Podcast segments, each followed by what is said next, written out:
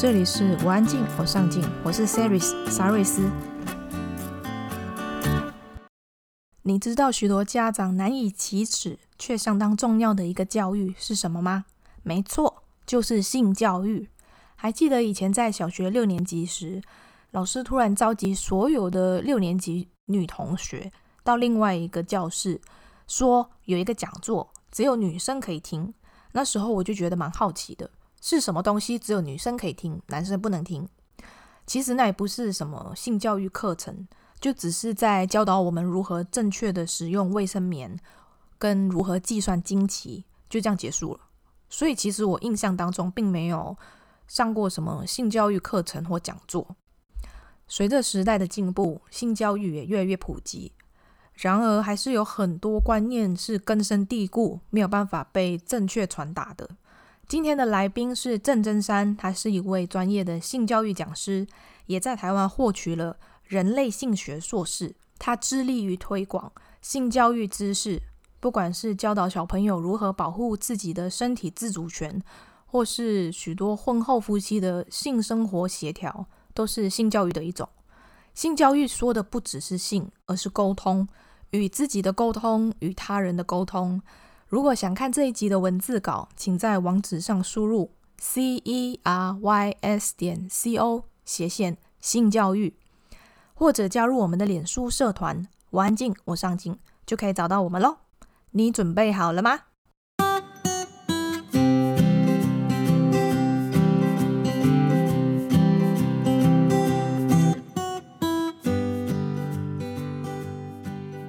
像你不是有两个小孩吗？那你会怎么去跟他们讲？你从几岁的时候开始去跟他们教育比较正确的性教育，跟他们要怎么保护自己？你会怎么告诉他们？我自己本身呢，呃，习惯性是小孩子在可以坐着的时候，就是他可以坐起来，baby 的时候可以坐起来的时候，我就会用亲子共读的方法读绘本。我家的绘本有各种各样的，其中一个就是性教育绘本，因为小孩子。你跟他讲一堆的隐私部位，你跟一个三岁小孩跟他讲隐私部位，他还讲妈咪什么叫隐私部位？嗯，对吗？因为他们的年龄层还没有接触到这么深入的一个字眼，所以你不可能对这一个两岁半或者是一岁半的孩子讲，这个是不可以动的，这个是不舒服的接触，他哪里听得懂？这样我们可以做的什么？用绘本哦，用绘本很多时候是。性教育绘本有很多的是图片，那个年龄的孩子要看的是，呃，图多于文字。像你在用图给他看的时候，嗯，你看哦，两岁多、一岁多，已经在教什么？眼睛、鼻子、嘴巴，下什么？下体什么？女生叫阴部，男生叫阴茎。我们教孩子的时候，常常只教眼睛、嘴巴、鼻子、耳朵、五官，教完。可是下体不教，可是在家里的时候就会跟孩子讲说：“不不不要露出来，什么不要露出来？咕咕叫，不不不不不不哦，小鸟不不嗯不不不要留不不不要给人家看，咕咕叫要收起来。我们会跟孩子讲这个，然后就会出现一个状况是，去到学校的时候，请问你们男生的生殖器官叫什么？咕咕叫，不不。”就这样子名字出来了，嗯、然后你问他，你会问他说，甚至正正确的名称怎么称呼？他们就很害羞，因为我们还我们的父母亲很害羞，我们觉得很羞耻，所以我们的孩子就在这样子生活环境里面，他们也觉得这个是不可说、不可谈的，他们也觉得很羞耻。然后在看到一些诈骗的时候，我在带讲座的时候，那个孩子就，哎呀。然后就是戴着眼镜啊，拿书本啊什么，或者是把整个身体转过去啊，见到鬼这样，不看，你的萤 幕，看看到鬼这样啊，所以我就要去纠正，想说这个是跟你的眼睛、鼻子、耳朵是没有差别的，嗯、它就是你身体的一部分，它就叫这个名字。所以孩子很小的时候，你最少最基础的生殖器官也把它教进去，除了眼睛、鼻子、嘴巴之外，把生殖器官也教进去，这样最少你给你孩子知道什么？这个是很普通的，然后性教育里头用绘本教完，生活里面怎样带，他们会去摸吗？可能有时候不是讲说孩子会去动自己的下体，你要讲说你的手干净吗？不要去动。的原因是妈咪不是说不可以动，是因为你的手干净嘛。嗯，嗯。然后你用的那个脚会不会伤到？嗯。就给他知道说，哎，我没有跟你讲哦，这是隐私部位，不能怎么什么。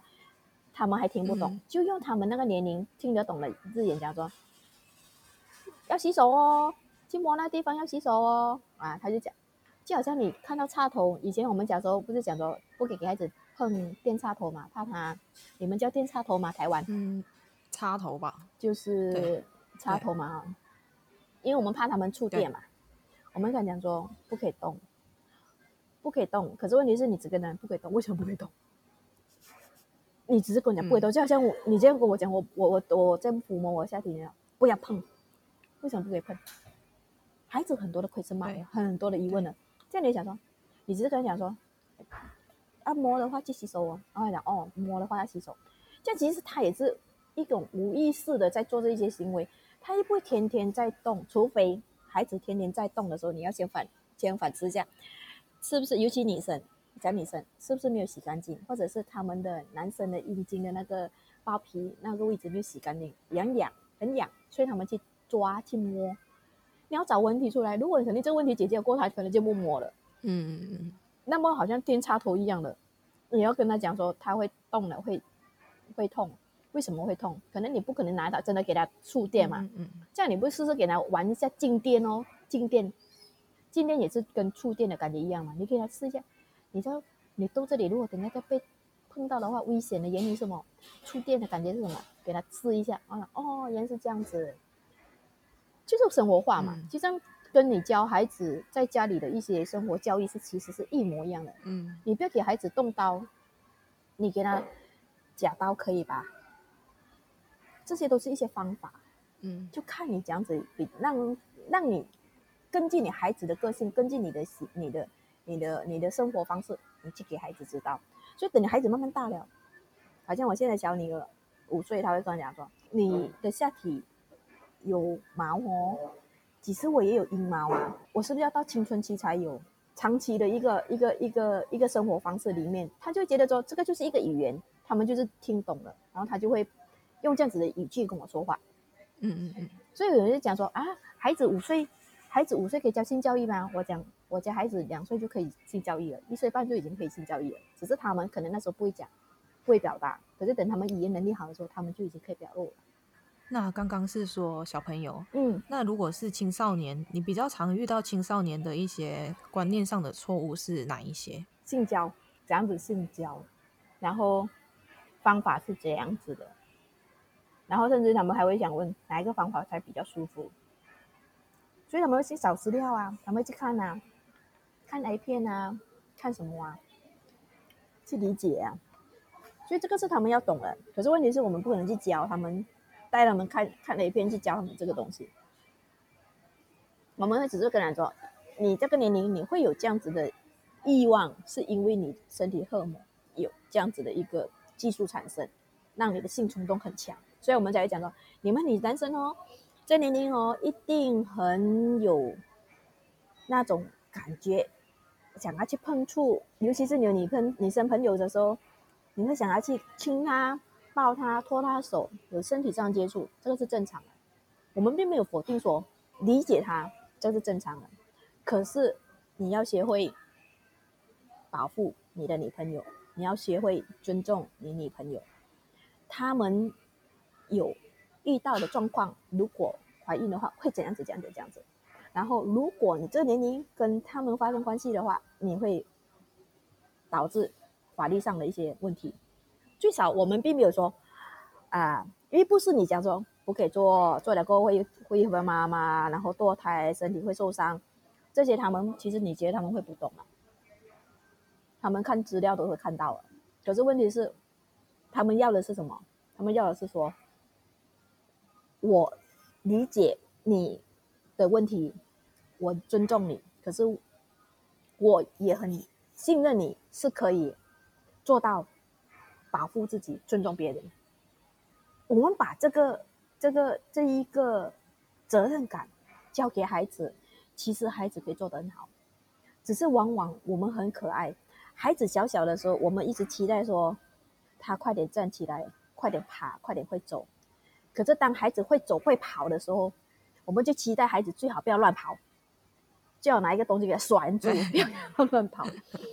那不觉得我们有时候我们父母矛盾非常非常的矛盾，非常的矛盾。可是问题是你可不可以把这个责任感丢给孩子，就可以在出门前或者是说孩子走的时候跟他讲说，我们可以这样子做吗？其实孩子得到你的一个肯定，他自然而然懂得说什么叫做。限制，所以我们其实，在教性里头，教幼儿性教育里头都好，我们其实有教孩子说，你要学会如何约束自己的行为。这个约束不见得是，呃，很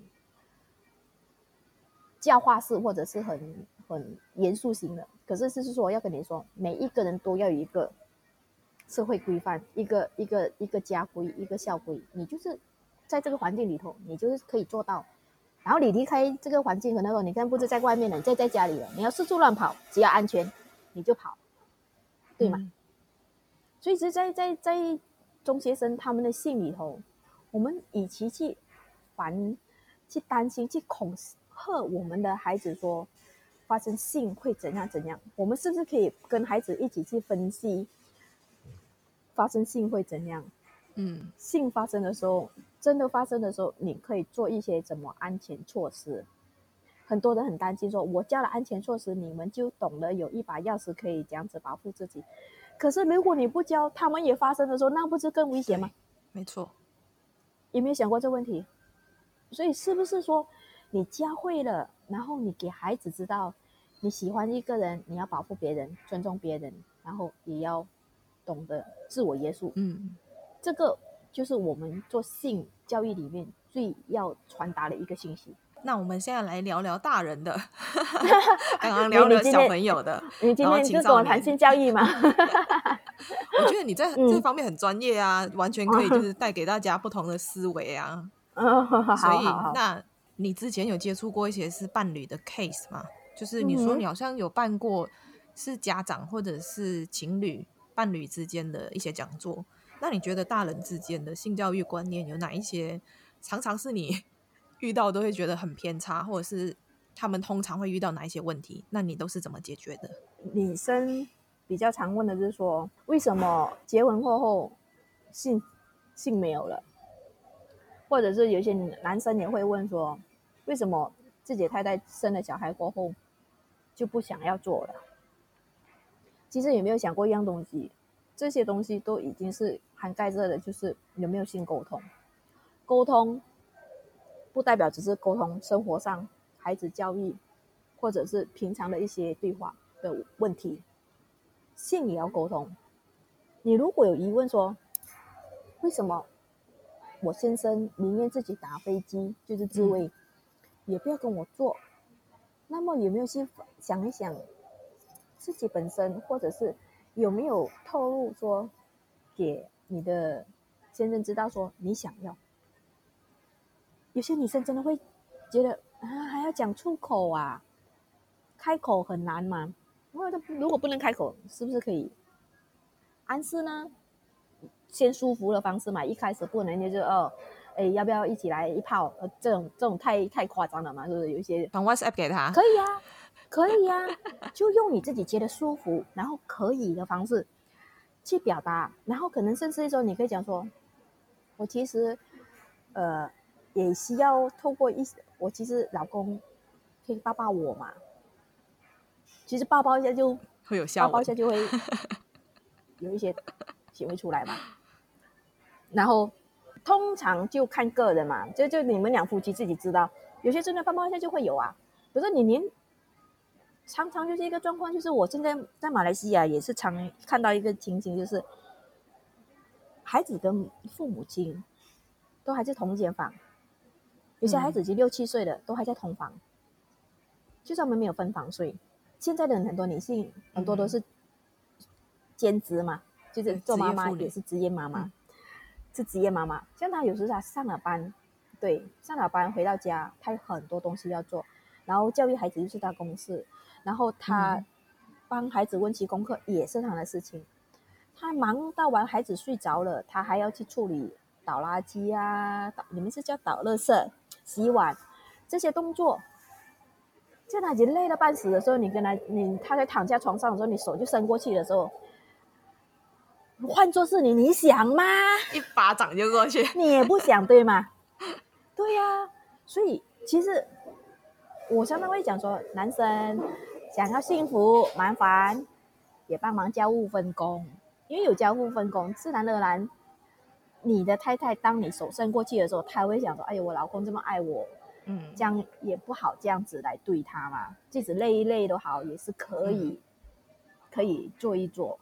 甚至于说，他也可能说，因为关系好，可能还讲说，老公可以明天嘛，嗯、今天不要很累，至少你的关系好，这种话都可以说得出口。可是如果你们有个内在情绪在，我已经累了半死了，老娘刚躺下来，你手就过来，你当我。重点你用之外，还要免费，免费上吗？就是很多内内心话在里头，在边飙啊，然后什么都出来了。所以有时常常是觉得说，呃，性有时会消失，常常也是呃两性关系处于一个比较冷漠的状况底下，才会慢慢的，嗯，慢慢的出现这样子的一个情形。所以。我在做亲密沟通的时候，常常会鼓励孩鼓励我们的呃夫妻，你出门的时候可不可以抱抱你老公，亲亲你老婆，或者是说他出远门出播的时候，可不可以传个平安，问一下他吃饭了吗？这些都是持温保温的动作啊！你不觉得这些动作是在恋爱的时候常做，婚后的时候好像？这个人只是你的室友，还是住在这里的一个、嗯、一个陌生人的感觉、嗯、都没啦，蛮多都没有啦。不然就是坐在坐在家里饭桌上头聊的都是，哎呀，那个啊啊啊啊，家里的小妹啊，又做了什么事情啊？就是聊来聊去都是在聊孩子，嗯、或者就在蛮硬在工作上遇到了一些状况，嗯、并不是不可聊，可是。找一些好的氛围，要常常有那种心态，是觉得你除了是人家的太太，或者除了人家的老公之外，他也是可以是你的朋友，嗯、是你的亲人。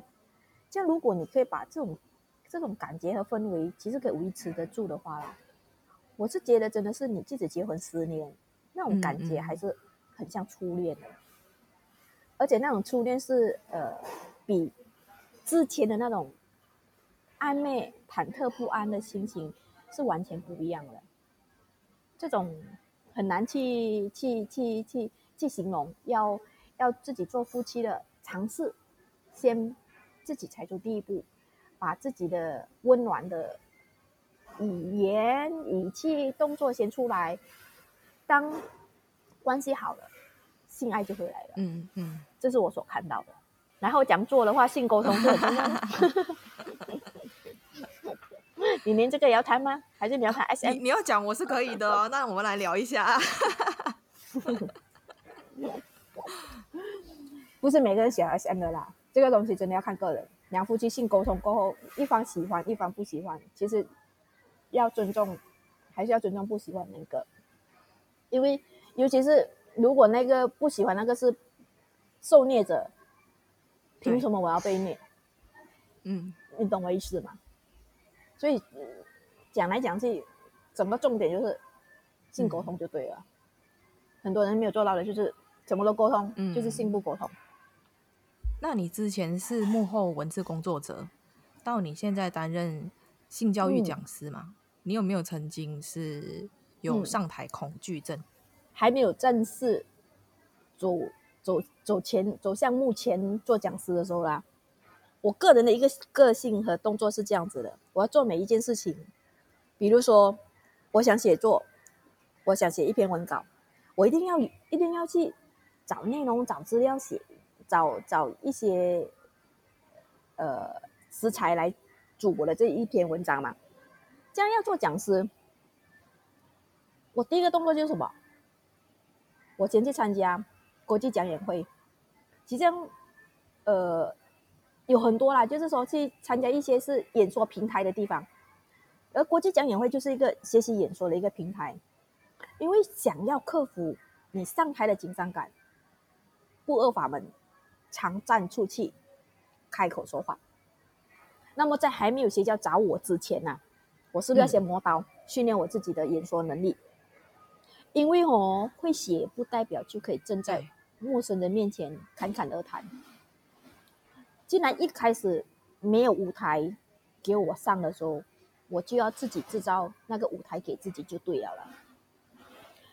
而那个讲课的那个技巧，其实没有发现到，讲课技巧不是你去。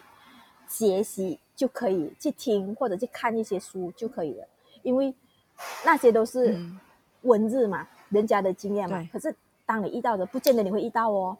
所以讲课技巧是通过一次次的你上台讲座的这个机会，嗯、你去揣摩，然后你再去改正它，再听听你的观众、你的听众给你的回馈是什么。我是会去听其他讲师如何说。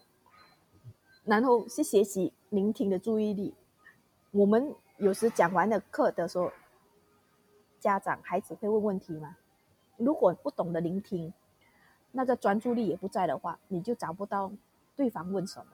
所以就要去学习这一块。除了讲，我还要学会去听。最重要的，我个人真的是觉得最重要的，除了站在舞台前啊，你撇开对上台的那种紧张和恐惧啊。我自己是否已经准备好？嗯，自己要传达的内容主题了没有？这个这个东西，你有没有发现到？我们做讲师的站在台前的能力是可以去训练出来的，对吗？我可以去训练啊，去去参加各种活动。但讲师的内容才是整个讲座里头的细肉。你有没有听过那种站在台前哦，毫不紧张的讲师说了一大轮？或者现在你们？台湾也要开始竞选嘛，不是很多人正都正在前面讲了一大讲很发表很多演说嘛，然后讲了一大堆的时候，结果都是没有营养内容的讲题。有啊，有这样子的，你知道吗？所以你你会觉得说，哎呦，如果很敢讲，正在舞台上讲了十分钟、二十分钟、三十分钟，结果讲到你昏昏欲睡，你都会讲都是。失败的一场讲座，所以站在台前讲话不可怕，可怕的是哦，没有素质的演说，你整篇主讲题讲到来，我都不懂你要传达什么信息给我，那个才真的很可怕。所以这个就是我一直讲的，上台恐惧，找机会上台啊，制造自己平台给自己。可是你要学习，给自己有一个揣摩改正的机会。然后内容在哪里？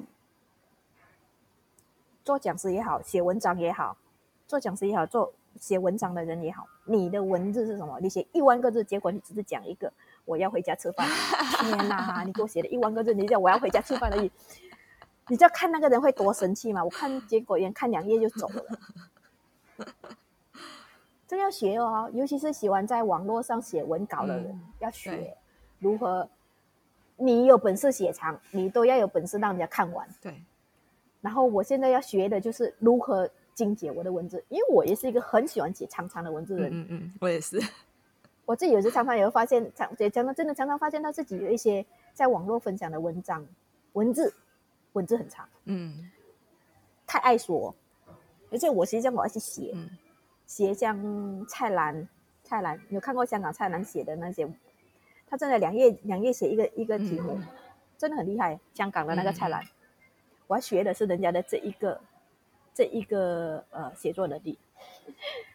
长篇大论不然，精简文字才可怕。真的，我发现其实写短文比写长文还要难呢，嗯、因为你要控制在假设说是八百个字里面，啊、你要把你的那个主题很明确的去表达出来，嗯、但是你废话又不能多，但是你又要让读者可以知道你要表达的东西是什么，其实是有难度的。讲座也是啊，嗯、你一直一个主一个主题一直重复重复重复讲的话，我我我也会死啊。对，你你是一个内向者吗？应该是这么说吧。呃，是吧？我因为我就这样来讲，呃，你不觉得你自己再怎么内向，你还是要跟生活接触啊？对啊，对，你还是要跟人接触。嗯，对呀、啊。所以你还要讲说，我一个完全内向者的话，其实我们也没有见过面，可是我现在也是可以跟你在电话呃，在用耳机这样子的录音的方式跟你聊天。嗯嗯，对啊，嗯。嗯，我觉得其实没有一个人是完全内向或者完全外向，他都是可以去因应不同场合、不同情况下去调整自己应该要怎么表现，是，然然后让自己在那个状态下非常自在舒服。嗯，对，所以个所以我就本身如果讲说我是比较喜欢自己一个人的，所以为什么之前我一直都这么多年。读完了，我没有一直站在舞台前的原因，就是因为我比较喜欢在幕后，我比较喜欢在后面跟人家聊天，我不想站在前面，人家看着我，然后眼眼对眼的那种交流方式，嗯、我比较不喜欢。嗯嗯。那你现在可以适应了吗？呃，就是站在舞台前的时候。我内心知道我自己今天来这里的目的地是什么，就好像我今天我知道我的目的地是什么，我想传达的信息是什么，那这个时候我就可以抛出抛开那一股不自在的感觉，嗯，然后就会很自然的在聊天说话，嗯嗯，但结束后哦，我就。不大愿意了，赶快回去，赶快回家。对对对对对对对对对对对，类似这样子的状况。对对对，嗯，我有时候也会这样，就是在那个状啊、状态下，你还是可以去做出一些平常你没有在做的事情，但是等我做完之后，就很想赶快回家。对呀、啊，所以其实现在生活有一部分的开心，可是也有一部分的。呃，必须去克服的内心的一些些的不自在和焦虑感，还是有的。嗯嗯嗯，就是要跨出那个舒适圈。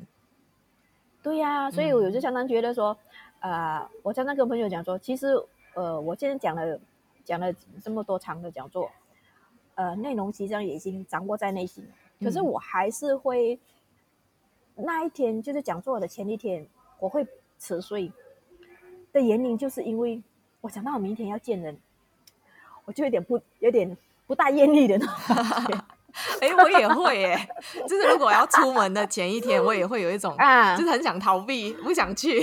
对对，可是因为我就在想说，不可以啊，这个是我现在要来维持我的生活的方式之一，所以我还是要出去。然后我我我我为了要能够呃继续我这个梦想，我就要去见人，嗯，哪怕我不是很想去见陌生人，嗯，我还是会。去跟自己说，这个是我要去去接近的，嗯、我要去接触的人群，嗯嗯，我就要去把这种感觉给抛开。对，无可奈何，不懂这么说。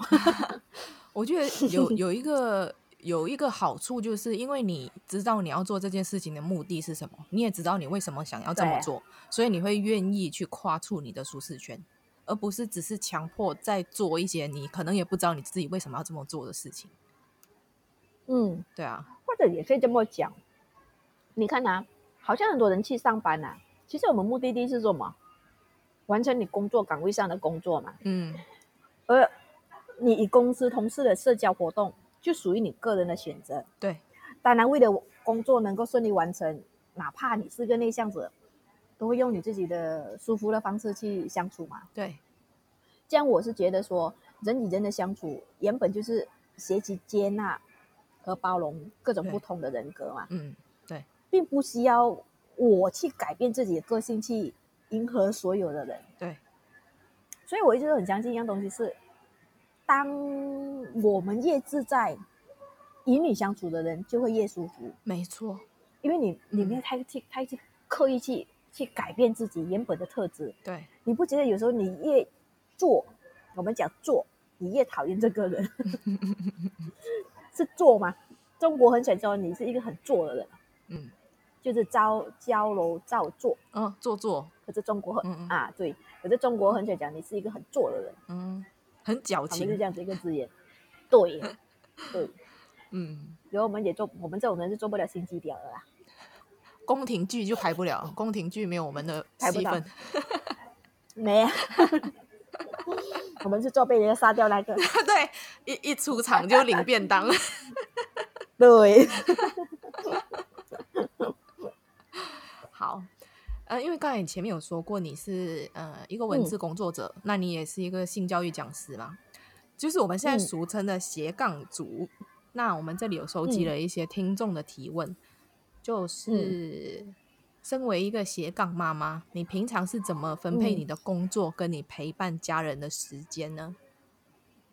嗯，目前呢，我的白天孩子都在上课，然后他们放学后。都有补习班，所以基础上我的星期一到星期五的白天，我的时间都是比较自由的。很多的约会和与呃商家或者雇主的见面，我都会安排在这个时间里面。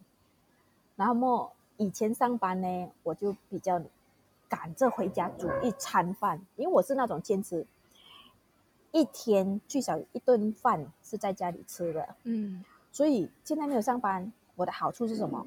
我在准备晚餐上的时间就很从容。嗯，嗯，我就会去准备孩子早上问孩子：“哎，你想吃什么？”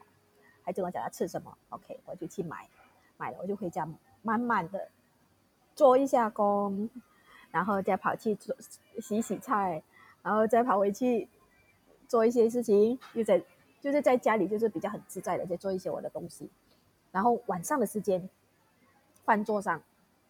就是我们一家人相处的时光，所以我一直都跟我先生讲，我们早上已经没有什么时间可以跟孩子在一起，所以晚上吃饭的那个时间，你一定要在前面，不然孩子以后长大的时候，他的儿时记忆里面，饭桌上是没有爸爸的。嗯，这个也是沟通哦。我一直跟阿伯先生讲，因为我现在会常常觉得把事情做完了才回来。嗯，可是我跟他讲说，亲子家庭时间。我们要把它浓缩在一个比较轻松、舒服的环境。吃饭是孩子很舒服的时候，因为他也会喜欢在吃饭时间里面跟你讲他在学校里面发生什么事情。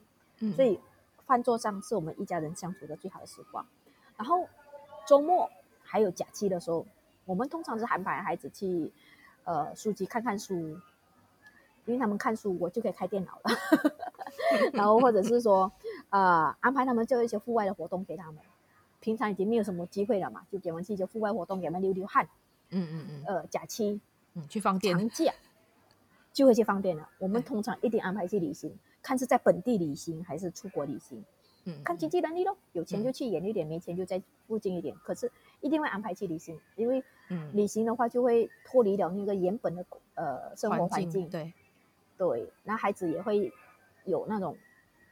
二十小时黏着爸爸的感觉，嗯嗯，你在家里其实不大能呢。我一直觉得有些人讲说，哎，在家也可以，可是其实不是，在家的时候常常会不自觉的，爸爸刷手机或者爸爸在做其他的，对。对对，然后妈妈就好像家里的家务永远活走，永远做不完了，走来走去，然后孩子就不是看电视机，就是玩自己的，就就就是玩自己的，对。所以其实还是分开的，对啊，只有出去某一个地方，哪怕是静静的地方。哪怕是去露个营、野个餐，嗯嗯，嗯。那个时间就是四个人的，或者是一家人的，嗯、这个是一个很大差别。对嗯，所以这个就是我最近的生活方式，就是这样子来过。我记得之前你在那个其他的平台上面有发表一些旅游的文章，你里面有提到说你在小孩很小的时候，嗯、其实你就已经带他们出国去玩，这是很多那一些新手爸爸妈妈都会觉得想要避免，因为觉得说小孩太小，不想要把他们带出去，但是你却是。提倡就是亲子一起旅行的这一件事情，因为我本身自己本身家庭是没有跟家婆一起住的，就是没有跟夫家一起住的。嗯，这样我自己要照顾自己家的小孩，如果我不带孩子的话，每一个人对于孩子定义可以出国的年龄不一样，有些定义说孩子上了小学，有些说说孩子上了中学。或者等孩子上了大学退休过后才去旅行。我我在心里在想：天呐！我我我我本身我跟我先生是还没有小孩的时候，或者还没有结婚的时候，我们都是喜欢自由自由行的的个性的人。嗯，我们是喜欢就是两个人一起去宠的。人。嗯，你因为这样子的状况，做了妈妈，我就必须牺牲掉我这一个爱好，哎，所以我就觉得说，哎，我跟我先生在谈的时候，哎，你觉得有这个必要吗？而我先生不认同哦，我真正蛮认同，像国外那些爸爸妈妈背着小孩子就去旅行的那种，嗯、那种一一一个呃三四个月或者六个月那种，就一起出去那种，嗯，这样我们既然两夫妻理念相同。当然一拍即合，所以就孩子可以出门，而且我们还很开心的在孩子两岁前尽量去玩。为什么？两岁前的孩子是免费机票，真的真的，好现实的一个问题呀、啊。这个这个现实的好，对啊，这个不错，这个不错，记下来。那个时候。一到两岁的孩子，他们还没有太会跑来跑去的时候，你只要推着他、抱着他，你就不用啊、呃，好像我们讲说看看牛这样子，看他乱乱跑了、啊。尤其你去到国外，你有的时候很多人会很担心嘛，怕孩子乱跑，嗯，或者怕孩子做做一些什么事情危险的动作什么。可是孩子其实他们越小，而且再现实一点是，一到两岁的孩子，他们吃的东西都很简单。嗯，你也不用去烦他们吃什么，所以我觉得其实小小孩子出门没有什么大问题啊。嗯、我我那时还在哺乳着我的小女儿的时候，我就在游着在在在荷兰荷兰游着游船河的时候，就直接拿一块布巾就盖着了，就直接哺乳了。这样子就就可以边带着一个还在喝着人奶的小孩就可以四处去旅行的。嗯，并没有说啊、呃，孩子呃。水土不服啊，什么？其实你担心这些，不就把一些问题给解解决掉。比如你带一些药物啊，孩子平常会可能会担心他们，就最多就担心他发烧啊，嗯，担心他泻肚子啊，嗯，你带一些发烧药，带一些那个啊、呃、海海盐啊盐水，或者带一些可以止止吐止泻的水药物出门，然后就注意孩子保暖，注意孩子不要。晒伤什么就可以了。我记得我最印象最深刻的是，我带着一岁一岁半的小小小女儿，我们上瑞士的马特峰第二高顶。你真的很爱攻顶哎！可是这个攻顶不用我爬就可以了，因为有小孩是吗？不是，因为有缆车。缆车最高我们不能够上，因为孩子太小。嗯，那是。其实我们可以上到最高顶，可是因为孩子太小，他讲说你的孩子真的太小，嗯、最多到我给你最最高、嗯、第二顶，嗯，不能再上了。可是那时候已经给了很多的，呃，尤其是东方东方的妈妈们一直在用眼角，还有在旁边窃窃私语讲，哇，这个这对夫妻很很很很敢哦，很不怕孩子有状况哦，然后。呃，等下孩子有高山症啊，什么什么什么什么，呃，就就会听到很多很多的声音。可是你自己家孩子，你自己知道嘛？嗯。所以我是觉得蛮鼓励的，别别别别把别因为孩子而把自己给绑一个一个生活环境里头，嗯，一个框框里，嗯、觉得自己好像对可以做什么，不可以做什么。最最可怜的是一样东西是什么？妈妈的这个牺牲，并不是很乐意的。对。所以的内在里面是有不满和埋怨的，嗯，所以他会有内心情绪的时候，有时候看到自己身边的朋友在玩的时候，他会有不爽，这个情绪给带带给带给了自己家人，或者带给了自己小孩，嗯，其实很不公平，对，因为做这个决定的人是你，不是孩子，对，对，我们要搞搞理清这一块的东西。如果你真的想，你可以去克服，嗯，而不是将。这个状况，以孩子说啊，孩子还小，不可以出门啊，什么什么，这个是你的认为，嗯嗯，你可以去克服的。听众提问说，身边的妈妈朋友说，因为平常很忙碌，没有时间跟耐性看长文，嗯、就是长篇文字，然后常常会看到一半就看不下去，嗯、或者是很难做到，因为没效果。嗯、那如果以写文产出的妈妈要怎么做可以吸引粉丝？嗯，这个身边的妈妈是全职妈妈还是职业妈妈？没有写吼。嗯，没有写。OK，简单的说嘛，其实嘞，你自己也是写文章的人，你觉得写文章有捷径吗？没有。对呀、啊，所以其实写文章就是你多看，你多写，你要写。写写写文章跟你出出出海捕鱼一样的，你就去捕，你就有鱼；你没有出去捕，你就没有鱼，就这样简单。嗯，所以哪怕啦，我我现在这边不知道这个妈妈是呃全职还是还是在职妈妈，哪怕你是时间啊被切割到零零落落零零落落，嗯，其实要挤出一点时间去看书啦，是有的，只是说。看你怎么去安排，尤其是那些做了妈妈的女生都很爱讲，哎呦，对着家里的孩子，我连上厕所都不得空了啦，因为孩子会在厕所外面敲门嘛，对，会敲门啊。我家我自己，我那段时间我真的遇到，在 在外面这边敲门，妈咪妈咪妈咪。可是我个人的经验是，时间跟挤你的乳房是一样，挤一挤。是可以挤出一个就有了，对啦。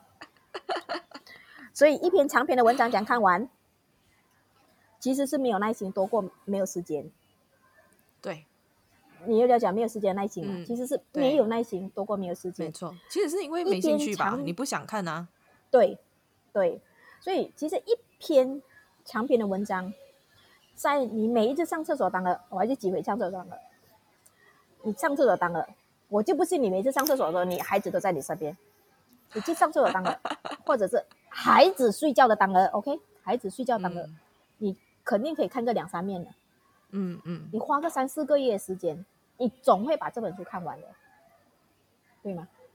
对。所以其实就是你有耐心，还是你你是没有耐心，还是没有时间？这个反正是一个重点。然后你看的是你要看的书嘛？嗯，如果你不喜欢看，你真的看不下去啊。而且还有一个。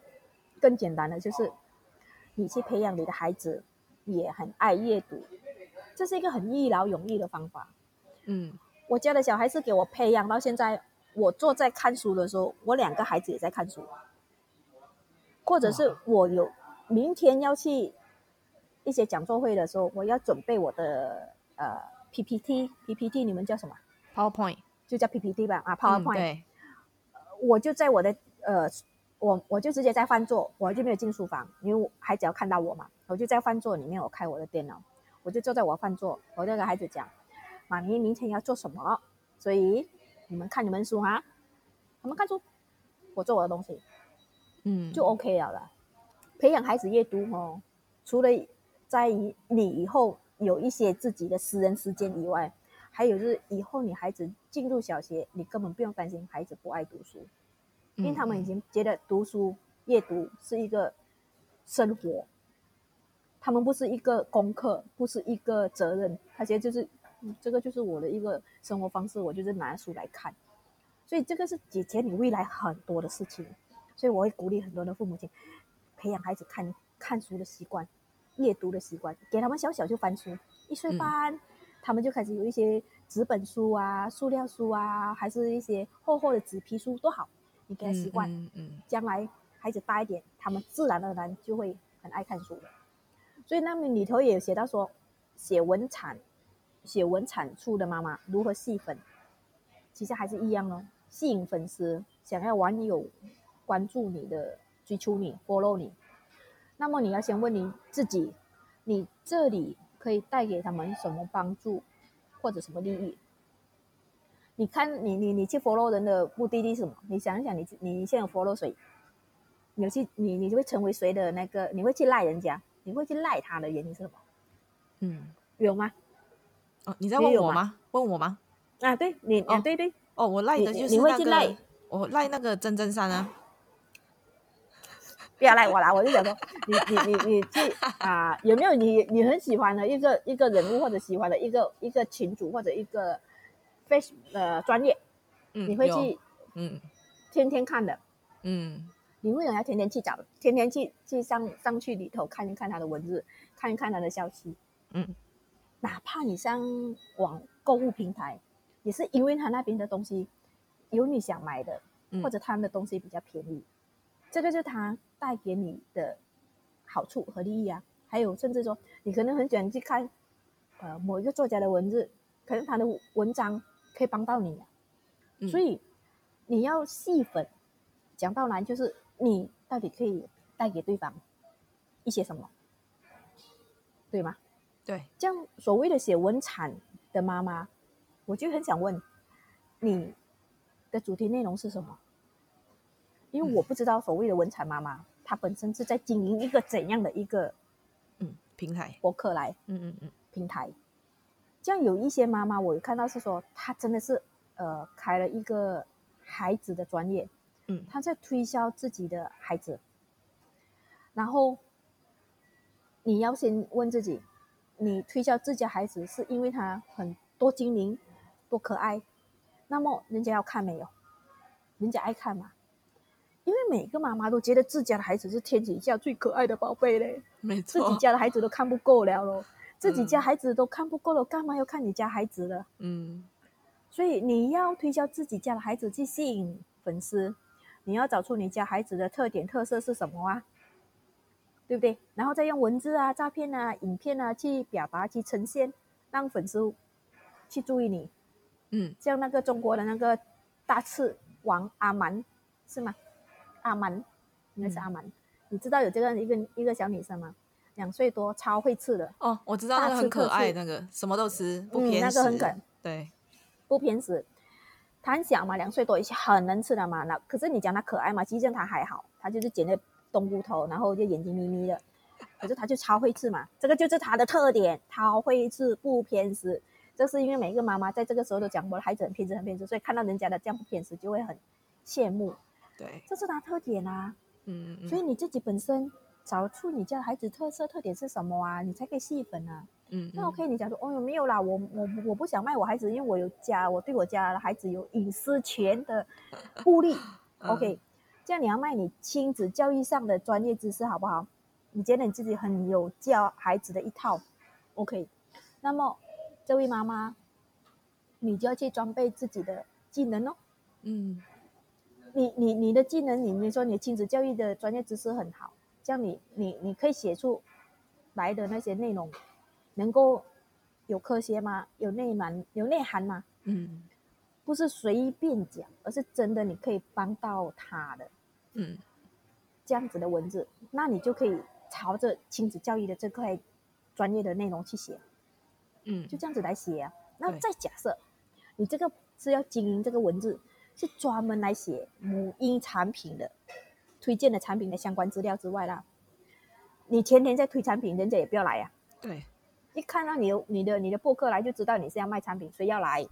久了都觉得你好像在，在在在卖产品嘛，嗯，这样你这个妈妈就要从生活里面多观察，多观察一些人事物，有些什么事情发生，然后你有什么东西让你看了过后有些启发和触动，嗯，再和你的网友分享你的心得，然后再分享你的一些意见，然后跟他们做交流，这样子你的这一个。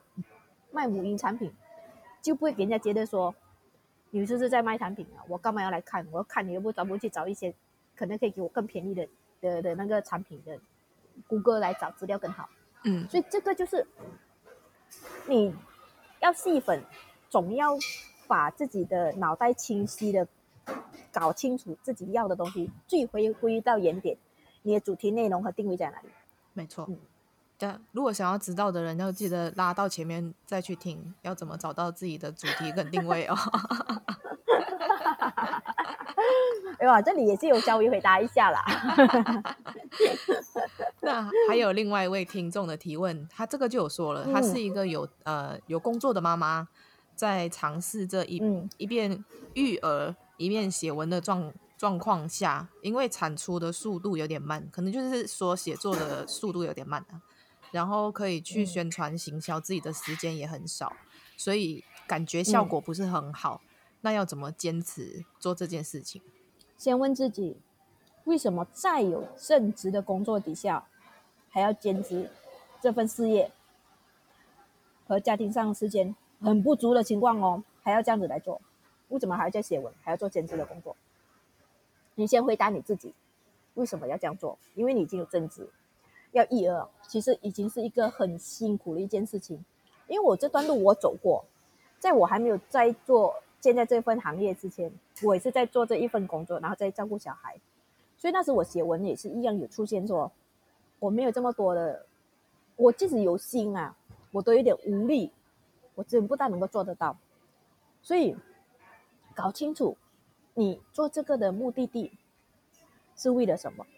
嗯，如果你的大目标是为了铺排啊，铺排你未来的时间自由啊，经济自主啊，嗯，可以让你可以有更有弹性的、更有素质的去照顾你家小孩呀、啊。那么这些就是你坚持下去的力量，也就是你刚才我刚才讲的那些大目标。你的大目标是什么？这个就是会让你坚持下去的一个动力。而且一样最大的一点就是，从来没有哦。不劳而获就可以梦想成真的事情，你有看过吗？我其实基本上到目前为止没有看过哦。梦想成真是，哦，我今天要做一个名人，我就马上是名人，哪怕是刘德华，都是跑龙套靠起的，嗯，对吗？对。哪怕张学友也曾经是唱过很多不走红的歌，所以在我们做这些大目标前，我们自己要也给自己一个设定。可以完成的时间是多久？你可以给自己两年的时间去做吗？嗯，这两年里面，你的技能是否已经准备好了？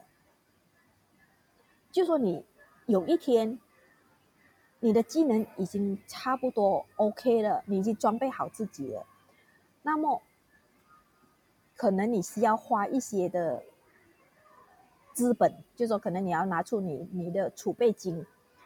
让你有一些的一到两年时间达成你的效果，那么这两年是真的是冲哦，而不是还抱着那种哎呀，我两年做不到就回回去正行哦。如果你这种想法的话，其实不用这么快去设定两年，你去设定几十年都可以，你永远都是不会完成的。这是真的，因为我们没有设定一个时间点，我们从永远就觉得哎呀还有很多时间，还有很多时间。我们是有那个惰性存在的，这是正常的。就好像如果我不知道说今天我跟你有这个东有这样子一个访谈的话，我分分钟钟可能我还、还没起床的，不一定啊。可能我还没吃午餐也不一定啊。因为我们有个惰性，觉得嗯，反正不没事做就没就慢慢来嘛，慢慢来啊。所以你的目标就是你的动力，然后设定时间多久可以去完成这个时间，最少你。有给自己一个定位点，你会去安排，你可以这样子去做，这是我给要做这行的或者未来想要从事的人的一个方法。嗯嗯。嗯，我觉得时去设定那个时间是一个蛮重要的，要啊的方式，就是像我之前也是在开始经营那个部落格的时候，也是有一段时间会觉得说我有感觉写。在写，但是后来我就觉得说这样子好像我自己一点进步都没有，因为你你就很靠感觉啊，你就觉得我今天没感觉，我就不想写了。嗯，但是当我开始决定说我一个礼拜要有一篇文章更新在我的部落格的时候，嗯，基本上你你一到那个时间，你就是强迫自己要坐在那边去把文章写出来。但是其实这个过程当然也是会有痛苦的时候。啊、也是有灵感很好的时候，对。但是只要你经过那个过程，然后时间你去设定了这个东西，其实是会让你去稳定去产出一些内容，这是一个很好的方式。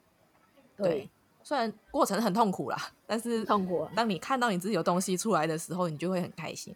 嗯，那如果对你有兴趣的朋友，可以在哪一些平台上面去关注你或追踪你呢？面子书有个叫郑真山的，呃。你们叫专业吧，fan page 啊，fan page，嗯嗯嗯，对，在里头就会看到我了，那里头就有一些资料了。那最后一个问题，对你来说，什么是上进心？从不为自己找太多的理由去退缩，然后时间是自己找的，机会也是自己准备好了。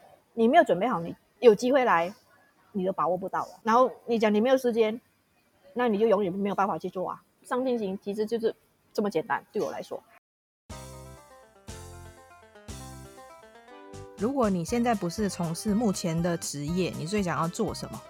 到处走走啊！你要走去哪里？随意啊，开心就好。你希望成为一个聪明的人，还是一个有幽默感的人？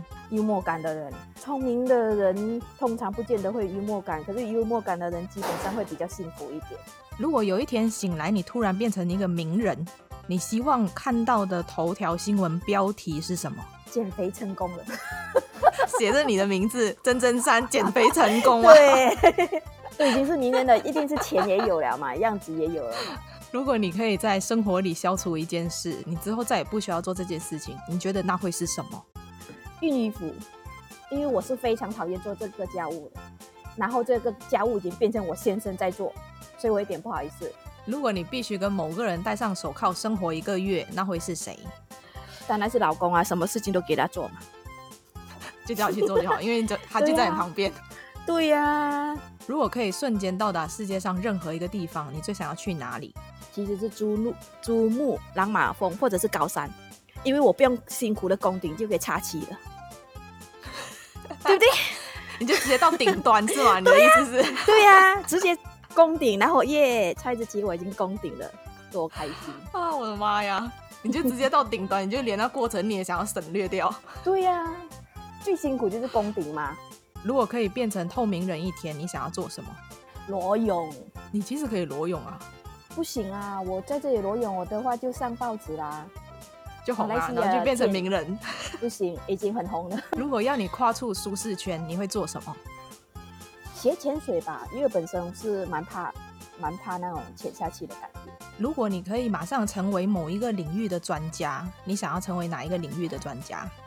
化妆师。如果你可以成立一个慈善机构，你希望帮助哪一些人？孤儿吧。其实孤儿就是缺少成人的帮助，他们已经没有父母亲。如果你可以开一间公司，你希望可以做什么？教育工作，在教育方面。早餐你想要喝茶还是咖啡？咖啡绝对。你宁可一个人困在无人岛上，还是和你最讨厌的人被困在电梯里？电梯里，妈可能在里面打他都可以啊。出来的时候想要跌倒啊，没有没关系。对不对？你有搞错啊？是啊，你跟在无岛岛无人岛干嘛？如果你有一艘游艇，你会叫它什么名字？真善美，不要听错啊，是真善美。没有，没有听错。真善美哦，不是真善美哦。